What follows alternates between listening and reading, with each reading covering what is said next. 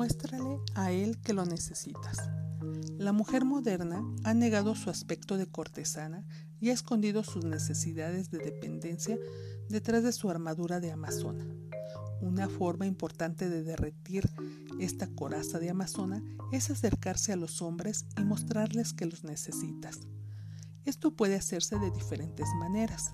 La más sabia y directa es simplemente pedir su ayuda. No te relaciones hombre a hombre.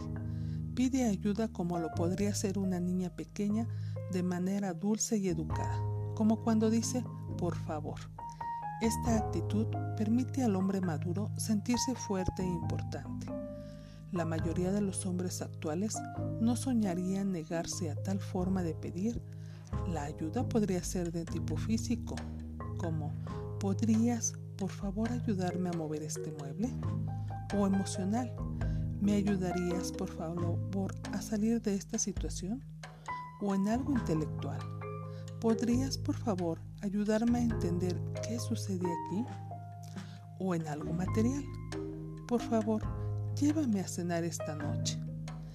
Que el asunto sea grande o pequeño no es importante.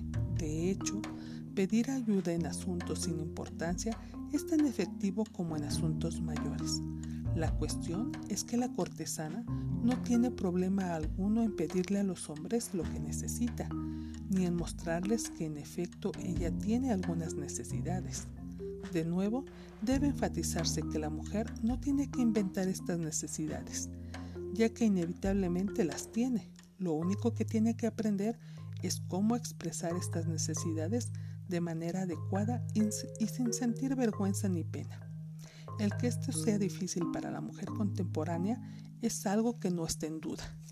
Ella se ha estado escondiendo durante tanto tiempo detrás de su armadura de amazona que a duras penas sabe cómo abandonar su sistema defensivo aunque lo deseara hacer.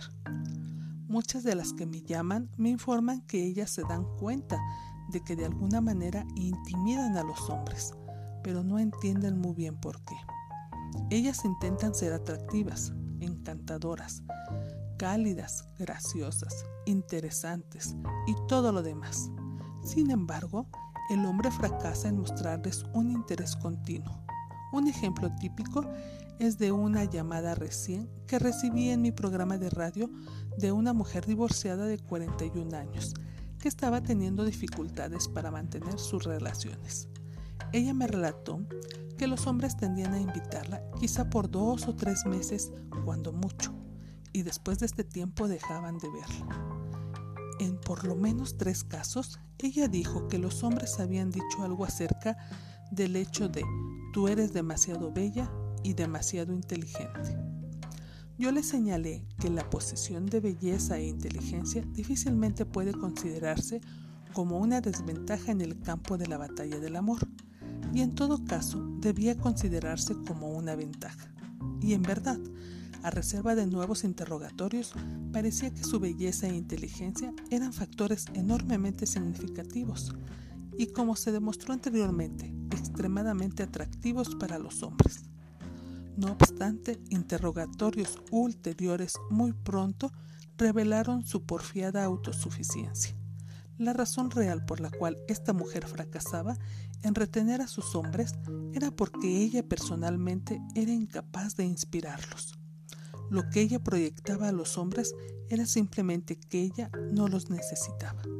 Su belleza e inteligencia eran atractivos. Su independencia y autosuficiencia eran provocadores de un cambio de ruta.